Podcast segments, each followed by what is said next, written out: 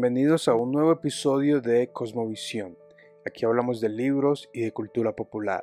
El día de hoy les estaré compartiendo un ensayo acerca del Sermón del Monte y su relación con la revolución cultural. Al final estaré dejando la biografía y puedes checar la descripción por si deseas leerlo y descargarlo para tu referencia.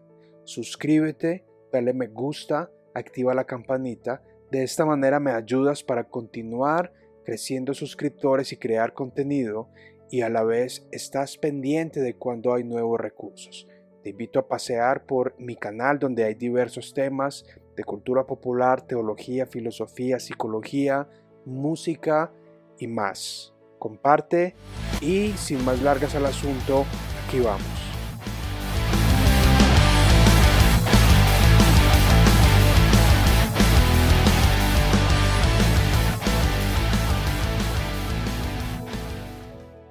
Contracultura, el Sermón del Monte en la Revolución Cultural. Introducción. Hoy día nos enfrentamos a lo que muchos han llamado la Revolución Cultural. Esto es un eco a las diversas revoluciones que han existido a lo largo de la historia. Por ejemplo, se habla de la Revolución Científica, de la Revolución Industrial y de la Revolución Sexual que comenzó en la década de los 60 y continúa presente hasta hoy.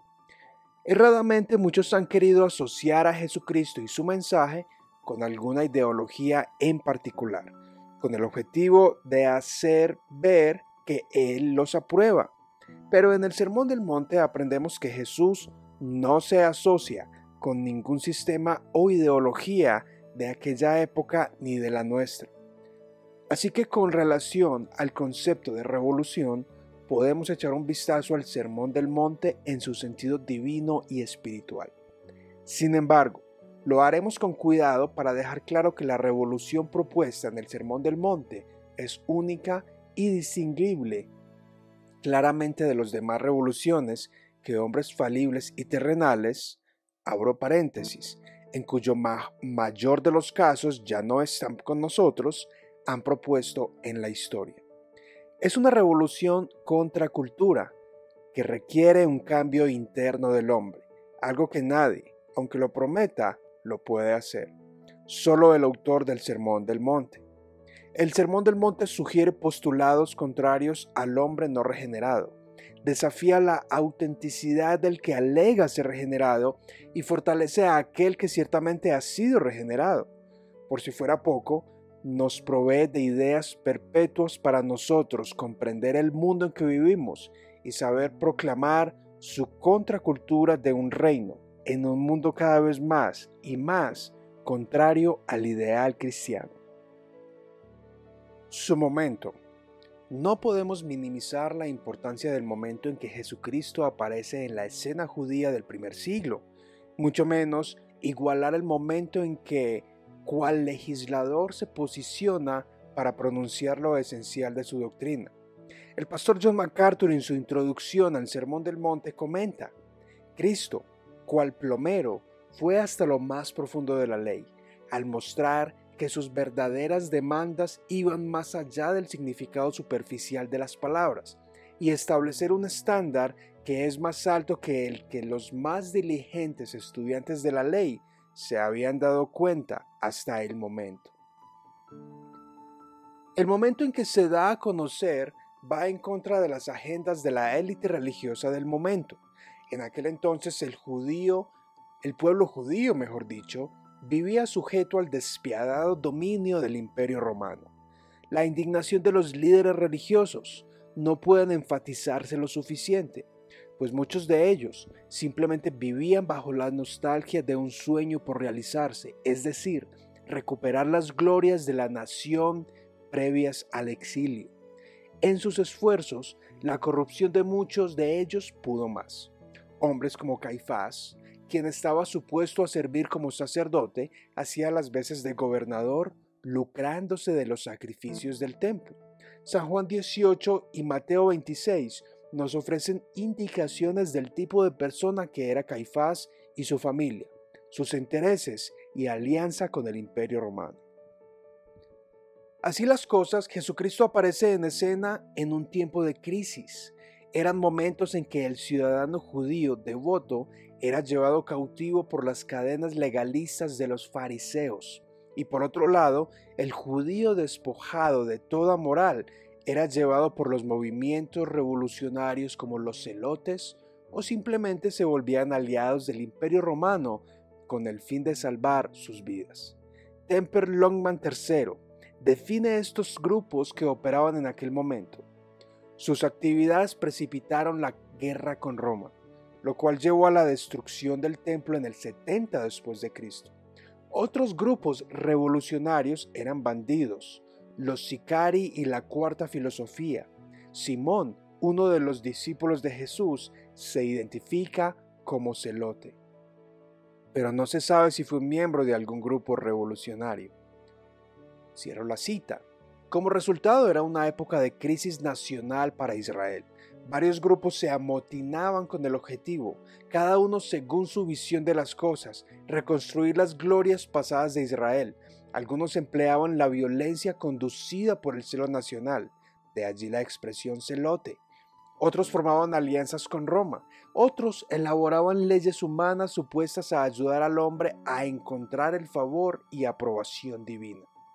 En este momento aparece el Sermón del Monte, un momento que requería autoridad de verdad, verdad verdadera e integridad absoluta. Jesucristo encapsuló todas estas cosas y las plasmó en su discurso de la montaña. Sus demandas. Cada cultura tiene sus demandas. Al mismo tiempo, cada contracultura milita con las suyas. Por un lado, las demandas de los fariseos eran humanamente imposibles de cumplir, aunque tener su aprobación daba a sus seguidores cierto sentimiento de alivio y estatus. Por otro lado, las demandas de Roma también eran imposibles, pues aquellos judíos nacionalistas no estaban dispuestos a ser esclavos y a repetir los patrones de sus antepasados.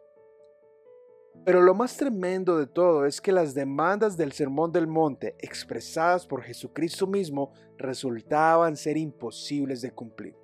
Por fortuna, existe una gran diferencia entre demandas terrenales y demandas celestiales. Los hombres terrenales añaden demandas a sus súbditos, siempre prometiendo algo a cambio, pero nunca cumpliendo sus promesas. Un ejemplo de las demandas y promesas terrenales son las ideas utópicas de Fidel Castro justo después de su triunfo revolucionario en el año 1959.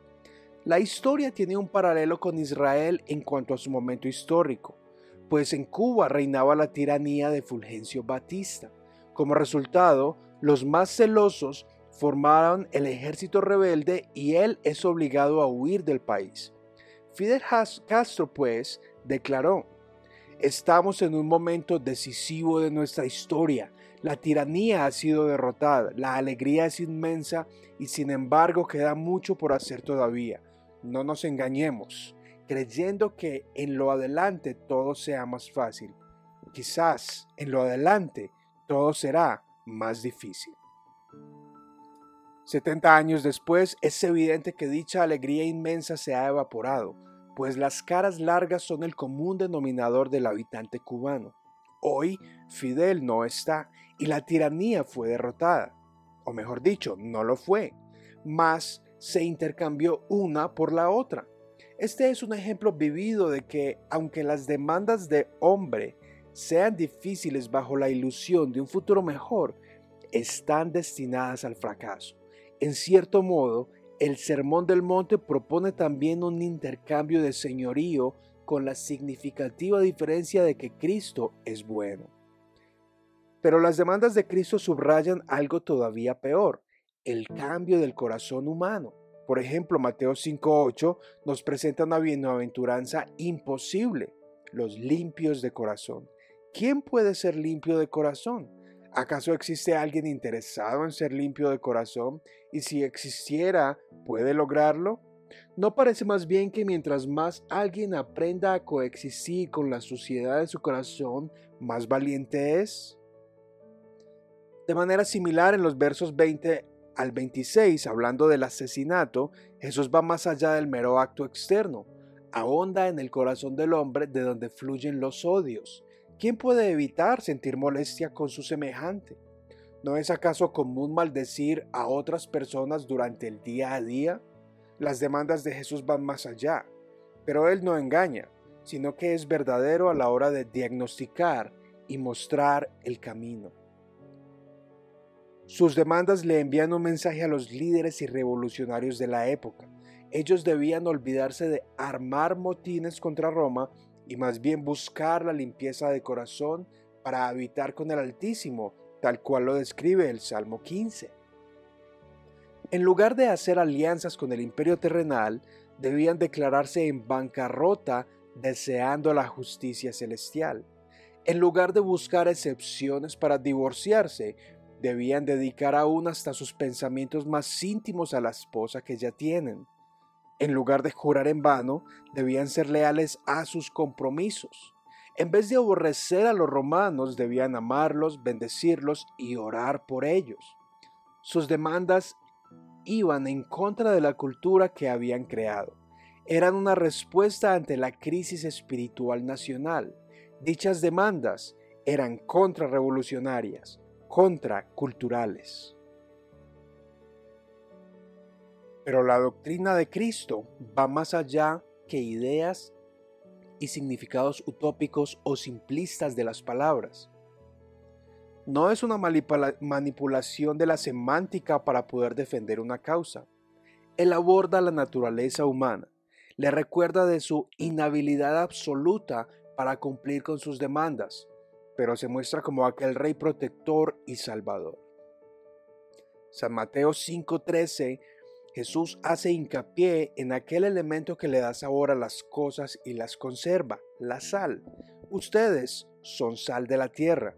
Dicho de otro modo, declarar a los discípulos como sal es otorgarles los atributos que solo vienen de Él para untar a otros hombres con sabor celestial y así ser preservados del juicio venidero. El reformador ginebrino Juan Calvino comenta este pasaje. Lo que pertenece a la doctrina es aplicado a las personas a quien dicha administración ha sido encomendada. Cuando Cristo llama a que sus apóstoles sean sal de la tierra, quiere decir que su oficio es salar la tierra porque los hombres no tienen nada en sí mismos, sino el sinsabor, hasta que son sazonados con la sal de la doctrina celestial. Así que sus demandas incluyen una identidad única. Dicha identidad proviene del cielo, no de la tierra, de la verdad con autoridad, no de la ideología sin autoridad. Su momento de la contracultura en la revolución cultural. Así como el Sermón del Monte y otros momentos divinos de la historia, apareció en un momento de crisis. Las revoluciones siempre harán presencia en la escena. Son como competidores temporales de las verdades permanentes.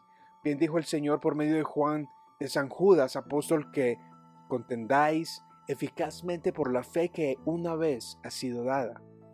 Pues Dios sabe que sus discípulos enfrentan confusión en cada una de las épocas en que corresponde vivir.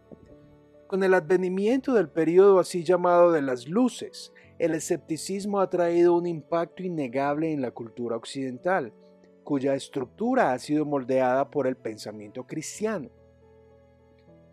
El autor conservador norteamericano Ben Shapiro, hablando de la crisis cultural en nuestros días, comenta, con el pensamiento de las luces sustituyeron la racionalidad con la irracionalidad, y el efecto fue la creación del mundo moderno. Jerusalén y Atenas edificaron la ciencia. Los ideales gemelos de los valores judeocristianos y el razonamiento griego de la ley natural construyeron los derechos humanos. Sin lugar a duda, autores como Shapiro ofrecen un diagnóstico de la crisis cultural, una crisis de valores que no va sin consecuencias desastrosas. Dicha crisis comenzó con la negación de la creación del mundo bajo fiat de Dios. Una vez esto sucede, el resto de las verdades que eran tomadas por ciertas a partir del pensamiento cristiano, el cual altamente provenía del Sermón del Monte, fueron cuestionadas. De ahí que revoluciones aparecían una tras otra con varias cabezas de una misma bestia o como varios vagones de un largo tren. Y en cada una de estas revoluciones la contracultura cristiana ha estado presente. Por ejemplo, con la publicación del origen de las especies por selección natural de Charles Darwin en el año 1856, cristianos estudiosos y apologistas se han visto en la obligación de acercarse de manera fresca al texto bíblico con el fin de corregir sus aseveraciones donde fuese necesario y a la vez contender por la fe ante la propagación de ideas abiertamente contra la cultura cristiana. Dice R.C. Sproul en su libro La consecuencia de las ideas acerca de esto, la publicación del origen de las especies fue tan revolucionario como la publicación de sobre la revolución de las esferas celestiales de Copérnico. Sin embargo, tan revolucionario como fue el cambio de geocentricidad a heliocentricidad, se queda pálido en comparación con el impacto de las ideas de Darwin. El entendimiento de uno sobre el origen del universo, la cosmogonía, la naturaleza, cosmología y la edad tiene un impacto profundo en la antropología y la teología de uno. En estos dos campos las ideas de Darwin provocaron la más grande de las crisis. Así lo expresa Arcee en sobre la revolución de las ideas, sobre el origen del universo, que creó una crisis con la cual el discípulo de Cristo ha de lidiar hasta que Cristo regrese al final de la era. Y aún así el Sermón del Monte, en medio de la revolución de cada tiempo, conserva la identidad de cada discípulo de ser sal de la tierra y buscar el reino de Dios y su justicia a medida que interactúa con ideas espirituales contraculturales. Siempre en medio de la revolución cultural hay respuestas. El Sermón del Monte tiene un carácter eterno, al igual que su autor. En la sección de los versículos 14 al 18, Jesús expresa dos pilares fundamentales que servirán en cualquier época de la historia a sus discípulos. La primera es, sois la luz del mundo. Porque tiempos de crisis traen caos, confusión y obscuridad, así como la revolución de las ideas de Darwin aplicadas al aspecto social menoscabaron no solo los fundamentos racionales del universo, sino también los fundamentos del valor y la dignidad humana. Pues si el hombre es un animal evolucionado, ¿qué puede proveer valor y derechos dentro de la ley del más fuerte? Esto ha traído obscuridad. No obstante, ser la luz del mundo sigue siendo parte del carácter e identidad del discípulo cristiano. Ahora, ser luz acarrea expresar una contracultura. San Pablo en Efesios, en su epístola, nos da un matiz sobre lo que significa ser luz. Dice, y no comuniquéis con las obras infructuosas de las tinieblas, sino antes bien, redarguidlas. Se ha vuelto muy popular para artistas cristianos hablar de ser luz cuando son premiados en los Grammy o cuando son entrevistados en canales de televisión famosos. No obstante, frecuentemente se pasa por alto que la luz encendida permite ver la mugre y la suciedad del derredor. Ser pues luz, en medio de la revolución cultural que va contra Cristo, tiene dos caras, anunciar las buenas nuevas y denunciar las malas obras. Con relación a esto, el puritano y comentarista Matthew Henry nos dice, Debemos pues no tener comunión con estas obras infructuosas. No hay nada provechoso en ellas a largo plazo. Si tenemos comunión con el pecado de los demás, debemos esperar tener comunión con sus plagas. En lugar de tener comunión con ellas, debemos reprobarlas. Debemos testificar contra el pecado de otros y proponernos convencerlos de su pecaminosidad con nuestras palabras, pero especialmente por medio de la santidad de nuestra vida. Adicionalmente, el mismo pasaje, específicamente el verso 18, declara Jesús que hasta que perezca el cielo y la tierra, ni una jota ni una tilde perecerá de la ley, hasta que todas las cosas sean hechas. Este dicho del Sermón del Monte arroja un ataque contracultural ante una revolución anticristiana, es decir, las palabras del sermón son eternas, y ya que las palabras del sermón evocan los principios, preceptos y decretos del resto de la escritura, hacen que la respuesta sea autoritaria, la acepten o no, le guste a quien le guste. En ese mismo orden de idea, la expresión de Mateo 7 del 1 al 2, no juzguéis para no ser juzgados, porque con el juicio con que juzgáis seréis juzgados, empodera al discípulo con herramientas para responder con la cultura del reino, o más bien ante la contracultura del reino. Aunque la expresión no juzguéis sea abusado y manoseado al punto de querer cerrarle la boca a todo aquel que quiera hacer preguntas sobre cualquier idea o propuesta, es evidente que la expresión misma está emitiendo un juicio. Los discípulos pueden estar confiados que Dios no apaga su habilidad para pensar o juzgar las cosas de este mundo, hacer preguntas y ofrecer respuestas. En efecto, el mismo San Pablo quien en congruencia a las enseñanzas de Cristo afirma en 1 Corintios 6:2, ¿o no sabéis que los santos han de juzgar el mundo? Aunque Pablo está proyectando a sus discípulos de Corinto a que vivan diferente en medio de la cultura pagana de aquella región, pues en el futuro juzgarán incluso a los ángeles. Perfectamente evoca las palabras de Cristo de juzgar con una buena medida, es decir, con justo juicio. No obstante, es inevitable para todo aquel que oye y busca vivir el sermón del monte, juzgar la revolución cultural que le rodea. En conclusión, no podemos vivir ignorando el mundo que nos rodea escondidos en la esfera espiritual de las cuatro paredes de nuestra congregación. Así como en la historia han surgido revoluciones de tipo militar, intelectual, sexual y científico, con impactos devastadores en la doctrina cristiana y el mundo, así hoy día experimentamos la revolución cultural. Pero ¿qué es la revolución cultural? El autor Miguel A. Rocha, quien sustenta sus investigaciones en las enseñanzas del erudito brasileño Olavo de Carvalho, ofrece una explicación.